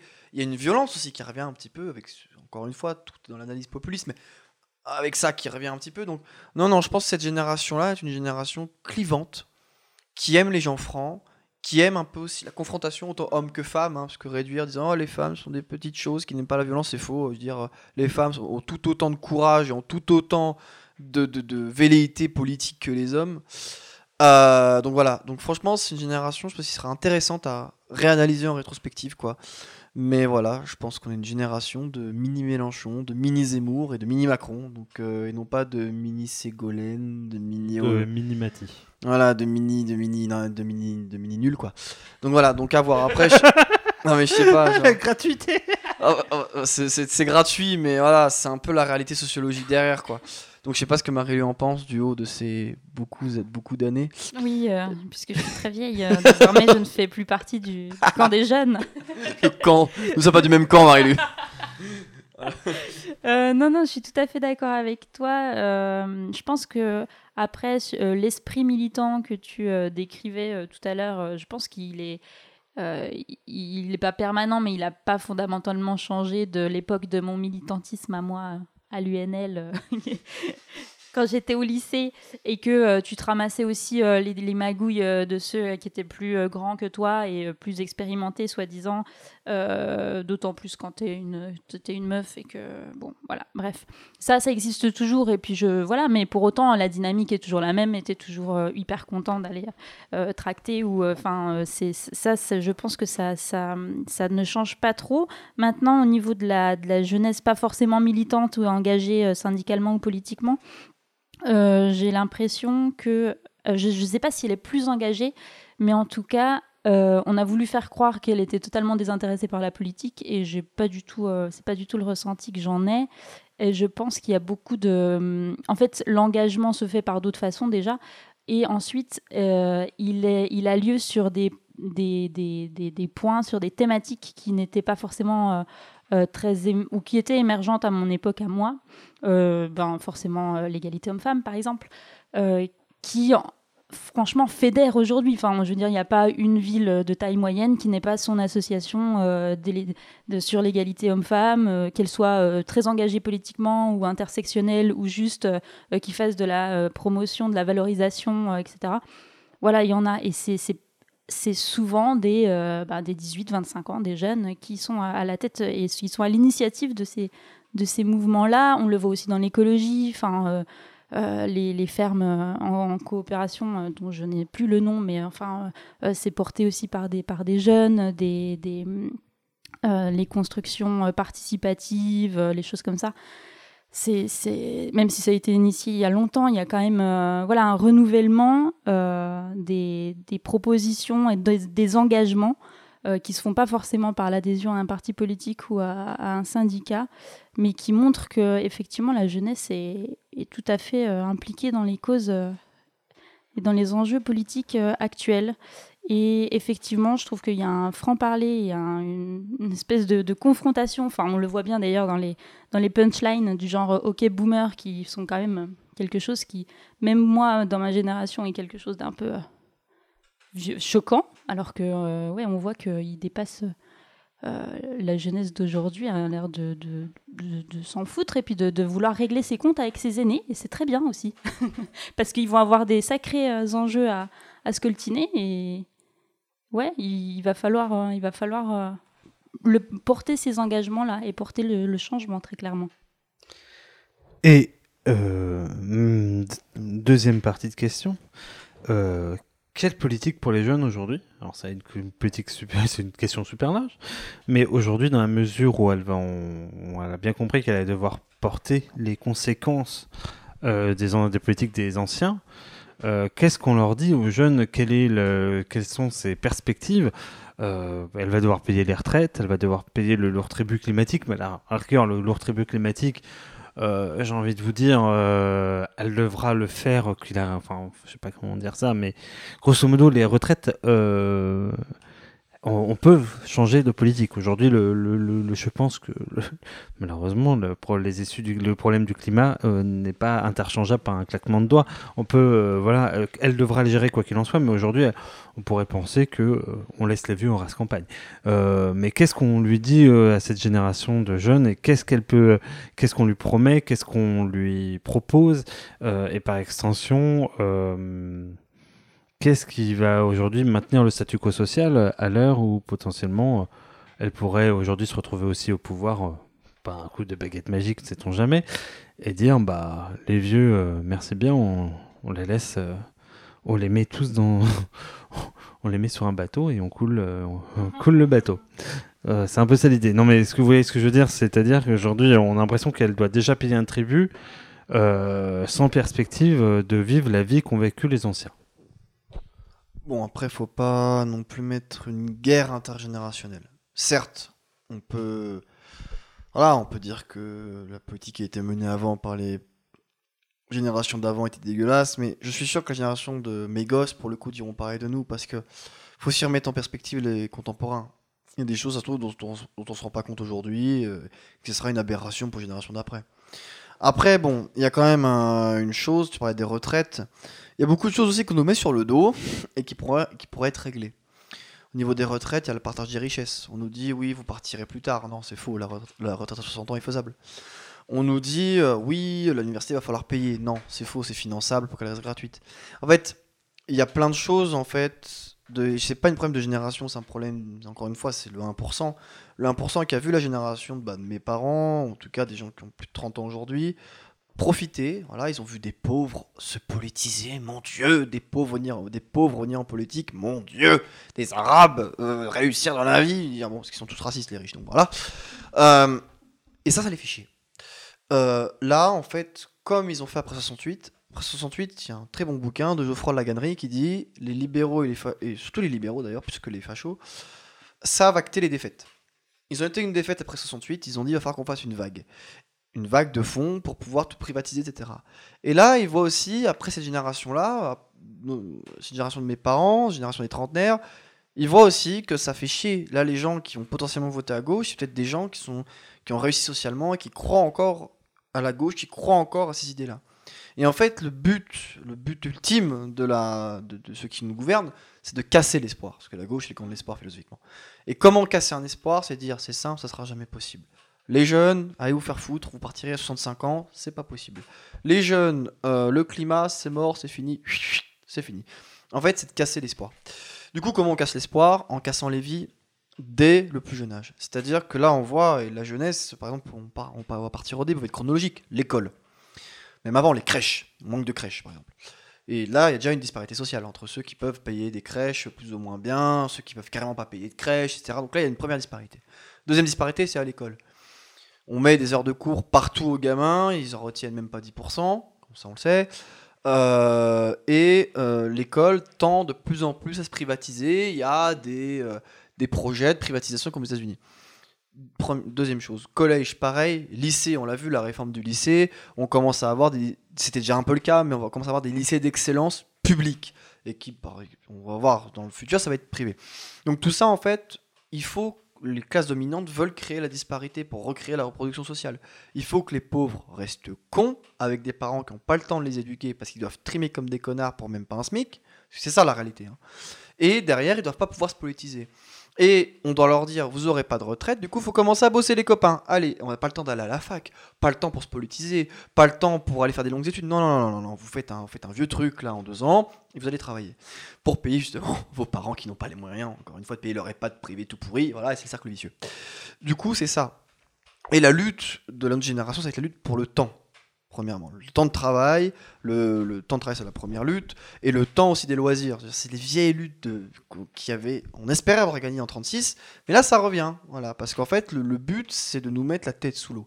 Donc les défis de la génération c'est simple, c'est du temps pour pouvoir euh, cultiver un peu bah, notre être au-delà de travailler, de pouvoir moins travailler pour pouvoir être même plus productif et pouvoir laisser la place à tout le monde, et troisièmement pouvoir vivre décemment. Mais ça, les classes dominantes, ils veulent pas. Parce que plus vous avez de gens qui sont paupérisés, plus vous avez de gens qui triment, et moins les gens ont le temps de s'investir, moins les gens ont le temps de prendre les postes de pouvoir. Et la peur, je terminerai là-dessus, j'étais un peu long, mais la peur des classes dominantes, c'est que les pauvres, ceux qui ont vécu et qui ont les choses chevillées au corps.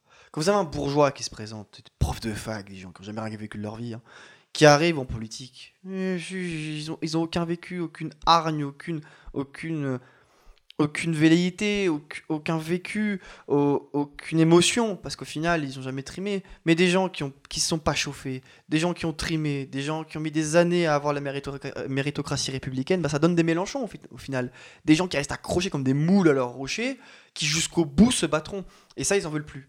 Donc voilà, donc ça c'est le cycle un peu de la vie qui veulent nous détruire. J'étais un poil long, mais c'est très compliqué parce que la jeunesse, ça va de zéro à la retraite.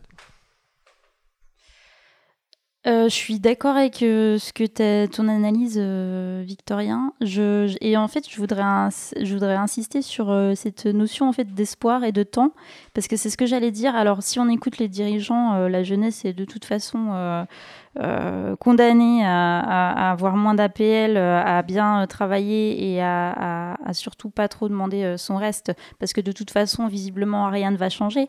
D'ailleurs, ça m'a fait rire parce que l'autre fois, on parlait justement, je te voyais en débat avec les jeunes parler d'énergie et euh, tu le seul à défendre une énergie autre que l'énergie nucléaire. J'avais vraiment l'impression qu'on était parti sur quelque chose qui. Enfin, je trouvais ça te donne incroyablement vieux comme, euh, comme réponse de, de, parler que de nucléaire comme, euh, comme type d'énergie, alors que. bah, le propre de la jeunesse, c'est justement d'innover, d'essayer, de, bah, de rêver. Et, je trouve que ce qui est important, c'est que effectivement que ben même moi, hein, mais, mais la jeunesse plus particulièrement, soit en mesure d'imaginer. Parce que t'es pas un futur cadre d'EDF. Le, le futur cadre d'EDF qui était là, jeune avec Macron, il voyait déjà les billets. Il voyait tout ça. Ça brillait dans ses yeux. Ça, mais c'est- c'est pas, oui, d'accord, mais c'est pas cohérent avec les enjeux actuels. En fait, et, ça, c'est vraiment un truc, genre, on ne met plus en valeur, c'est la notion d'imagination. Moi, je, je trouve ça incroyable. Mais, enfin, si on la met, oui, dans la Startup Nation, dans des choses comme ça. Mais en fait, juste imaginer les possibles, c'est quand même incroyable, quand même. T'es pas capable d'imaginer une fontaine de billets? Cool C'est beaucoup, c'est beaucoup trop con- concret pour moi, la fontaine de billets, euh, Guillaume. Enfin, c'est du matériel, mais je veux dire, il est, toutes les solutions là, tout- toutes les, tous les, ben, tous les enjeux encore une fois sur lesquels on, on va devoir euh, euh, travailler et, et qu'on va devoir surmonter, et, et, et ce dans un laps de temps très court, donc du temps on en a mais sans en avoir. Enfin, il va falloir s'en dégager. Il va, on va être obligé de, trouver voilà des solutions mais des solutions putain de, qui, qui, soient, qui sortent de, de, ce, de ce système de euh, euh, soit il faut réduire euh, les retraites, soit il faut réduire les salaires. Attends, il y a, il y a bien sûr 3, 4, 5, 10 voies autres possibles, quoi.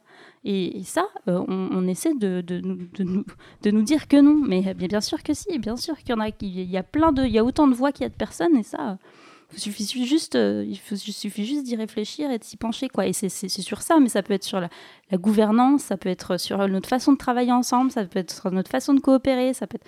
Voilà. Et ça, je pense qu'il va falloir euh, y réfléchir et, surtout euh, avoir conscience qu'on peut, qu'on peut trouver d'autres solutions. Est-ce que vous avez une autre envie de, de participer, de, de rajouter un argument, ou est-ce que nous passons tout de suite aux petites phrases? Sur la gestion générale. Ok. Ok, boomer, j'ai envie de dire. Nous allons passer euh, donc tout de suite aux petites phrases.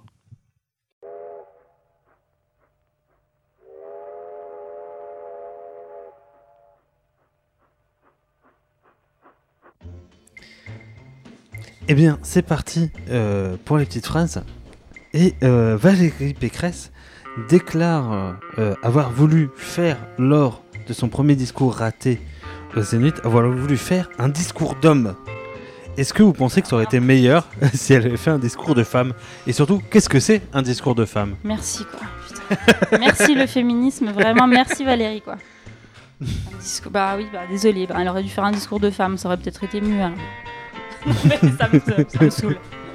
Elle, elle est juste malaisante. Il n'y a pas de genre dans l'affaire. hein. Quand on regarde Valérie Pécresse, en fait, je n'arrive pas à la regarder. Parce que, alors oui, vous savez que. Mais ferme ta gueule Debout Non, mais un discours d'homme, mais ça ne veut rien dire en fait. C'est-à-dire que ça veut dire, c'est-à-dire que les femmes parleraient comme ça. Alors oui, il faut tous s'unir. Mais c'est c'est un délire. Et là, on Travailleurs, travailleuses. Mais là, on voit les ravages du sexisme intériorisé. Je pense que c'est. C'est. Je veux dire, mais qu'elle prenne exemple sur Nathalie Arthaud, c'est bête. Nathalie Arthaud, c'est une femme, jusqu'à preuve du contraire. Et pourtant, elle parle à, à peu près bien. Marine Le Pen, c'est pareil. Un discours de femme, c'est. c'est- Pas de commentaire. Alors, deuxième petite phrase, dans cette campagne, on aura surtout entendu le bruit, la fureur, les excès, les injures. Car certains ont transformé le débat politique en ce débat calamiteux. C'est- C'est pas Hidalgo, ça Zemmour. Alors, j'allais demander qui a prononcé cette phrase. Tu dis Zemmour, tu dis Hidalgo. Et puis nous avons un gagnant, puisque en effet, c'est Hidalgo qui a En parlant de. Jean-Luc, c'est ça? En parlant, euh, pas du tout, euh, qui a, en parlant suite aux déclarations, enfin suite au Macron assassin au euh, Trocadéro. Et on lui a demandé Ah de oui, réagir, vrai. elle a dit qu'on n'insultait pas le président Mm. comme ça. Il faut bien faire un. Enfin, voilà, ça me fait toujours rigoler existe parce que j'adore toujours, j'aime bien cette, euh, ces réflexions-là parce que euh, on a on a beaucoup abaissé la, la, la- la fonction présidentielle en la populisant et euh, par contre aux États-Unis, en Angleterre, on a parfois des trucs propos bien plus trash à l'égard des dirigeants. Euh, là, euh, bon, Macron assassin. Et d'ailleurs, si, pour l'information, une dame qui, qui est d'ailleurs à son insu a été filmée dans une- sur une vidéo en hurlant juste de, de, de, dégoût, de, de- d'en peut plus en fait. Euh, Macron destitution, Macron, Explosion. Macron explosion, Macron décapitation, mais c'est devenu un mème en plus. C'est très drôle, mais cette femme vient d'être condamnée à 3 mois de sursis. Pour ça. Et moi, ma question, euh, désormais, après que vous avez entendu ces propos euh, de Madame Hidalgo, euh, est-ce que c'est un discours d'homme ou c'est- est-ce que c'est un discours de femme Sur sauce d'em. C'est un discours de Sosdem complètement perdu, je veux dire. Encore. Non mais. Allez, on vient de mettre 5 euros dans la fente de Victoria et c'est parti Non mais encore tout à l'heure, j'accompagnais un camarade au un débat sur la santé. Il y avait la personne qui ressentait Hidalgo. Mais, mais ces gens-là, ils sont là. Mais en fait, déjà, premièrement, ils ont Xanax. J'ai envie de leur Ah, mais donner. ils doivent déprimer aussi. J'ai hein. envie de leur donner, tu sais, un carré de sucre pour qu'ils se réveillent un coup là. Mais vraiment, en fait, ces gens-là n'ont plus rien à défendre. Parce qu'il suffit, suffit de leur dire, et du coup, les 5 ans, vous aviez l'État, le Sénat, l'Assemblée, les mairies, les, les villes, les régions et les départements, vous avez fait quoi? C'est ça en fait, Hidalgo qui crie Bah tais-toi en fait, tu viens du parti qui avait tout et qui a rien fait du tout. Même Macron n'a pas autant de pouvoir aujourd'hui qu'Hollande en avait à son mandat, ça faut pas l'oublier. Et Hollande est le président de la République qui a eu le plus de pouvoir depuis le général de Gaulle, depuis la, déclara- depuis déclenchement de l'article 6 pendant la guerre d'Algérie. Ça, faut, faut le rappeler. Donc bref, sans commentaire. Dernière petite phrase. Évoquant la coupure du gaz russe, la PDG de GRDF a jugé important pour l'hiver à venir que l'ensemble des Français agissent dès maintenant en baissant légèrement leur chauffage ou en préférant les douches au bain. Savez-vous combien d'argent gagne un DG de GRDF Et en vous donnant cette information, pensez-vous que elle va Elle va prendre baisser moins de sa- douches. elle va baisser son chauffage et prendre davantage de douches. À votre avis, j'ai en fait Ça gagne le, combien le- le- le salaire Par année de sa prédécesseur, que je n'ai pas son salaire annuel à elle. Et à votre avis, euh, combien ça, ça gagne? Je pourrais dire mensuel ou pas? Le mensuel, il va falloir que je le calcule, mais en fait, il est assez facile à calculer. C'est pas assez. Allez, 20 000. Tu penses 20 000 mensuels, Marie-Lucille? Ah, moi j'étais un peu plus bas, j'étais à du 120 000 euh, par année. Mais vous êtes tellement loin Ah ouais Mais tellement loin on est trop Et on est trop de gauche, on est trop. Nous sommes Ouais. plutôt proches du 100 000 euh, par, par mois, puisqu'un DG Oh, de GRDF, ça gagne 1 million 100 000 300 ah, 1 million 108 399 euros euh, en 2016. Ça gagnait ça. Voilà, donc si je divise par 10, par 12, ça fait 100 000 euros par mois. Pensez-vous que donc euh, que cette Elle charmante va limiter femme, sa consommation. à- Ça dépend. Elle a, elle a baissé, ah, si elle est au gaz, elle a baissé le chauffage où? Dans quelle résidence C'est ce que j'allais dire. Si elle arrête d'aller dans sa résidence secondaire, ça marche. enfin, Après, il reste les trois apparts de 200 Ouais. mètres carrés. après s'ils sont à Los Angeles, c'est bon. C'est s'ils sont en Europe. ah, c'est vrai. Ah bah oui, bah peut-être qu'elle est partie vivre à Los Angeles en attendant que la crise se termine. Elle peut gérer tout euh, par. euh, Par un visio, petit hein. Airbnb euh, sur Sunset euh, Boulevard, ouais, un truc. euh, un c'est bon, truc, elle peut euh, mettre pas- le gaz. Ouais. Et pas besoin de mettre une douche dedans. Elle peut Non, privilégier puis, le bar. euh, elle a la clim et tout, euh, par contre. Prends la douche à l'hôtel. Exactement. Euh, eh bien, euh, c'est sur ces bons mots et sur ces 100 000 euros que, euh, mensuels que nous ne touchons pas, puisque ce n'est même pas notre salaire annuel. Excellent Son salaire mensuel est même en dessous, voire... ce que- oh là là euh, Un tiers en dessous. On est à quoi euh. Bah 24 000 grosso modo, hein, euh, c'est ce qu'on doit gagner plus ou moins. Ah oui, non, j'étais en En mensuel, moi. En- du en- coup, on est à en- 10, même pas 10, on est à un 20 4 francs. ans, 20 francs, En non 4 ans, tu gagnes ton salaire mensuel. Aïe. En grave. 5 ans, en 5 ans, mon petit gars. Si t'es payé au 2000, eu- si t'es payé à 2000 euros. Parce que sachant que euh, tu déduis les impôts quand même à un moment. Ah, c'est du brut ce que tu dis. Ah, la douille. Ah. Donc voilà. Euh, Donc c'est sur ces bons mots qu'on vous dit à dans deux semaines. Dans deux semaines, nous Ah serons ouais, donc. cinq ans. Putain, cinq Nous, ans. nous saurons donc que, euh, en effet, Marine Le Pen est au second tour, ou peut-être pas. En tout cas, Ouais. nous serons là pour en parler et faire le bilan. Euh, je tiens, avant, à ces deux semaines, parce que je vous le dis un peu mieux, nous sommes, je crois, au dixième épisode, mais je tiens à remercier euh, tous ceux qui sont déjà venus pour le podcast. Je pense à Antoine, je pense à Virginie, je pense à Justine, qui euh, ont permis ce projet possible. Je vous encourage à aller nous mettre 5 étoiles sur iTunes, 5 étoiles sur Spotify, nous lâcher un com. Vous pouvez me retrouver sur les réseaux sociaux à de francs et si vous suivez euh, c'est sur, euh, sur Twitter, le réseau social préféré de Victorien. Qui, euh, d'ailleurs, euh, ton, c'est quoi ton petit euh, A sur, euh, sur Twitter, euh, Victorien Il n'en a pas, J'ai un compte T'en as un maintenant? J'ai un compte inactif depuis 7 ans.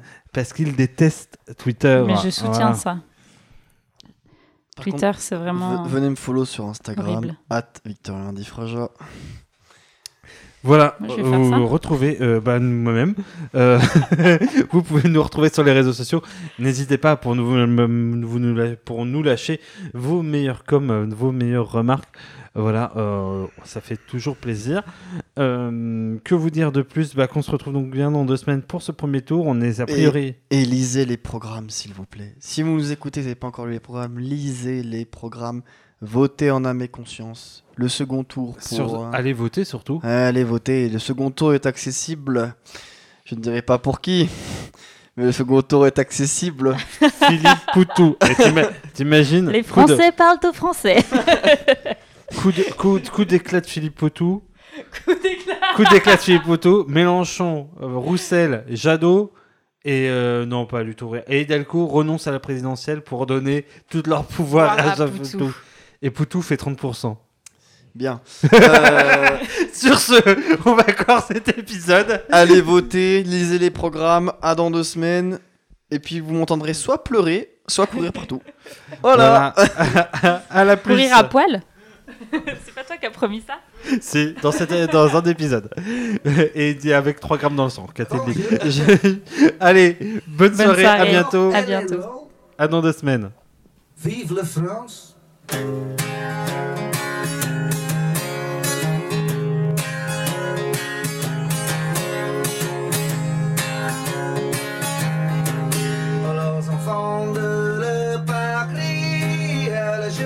para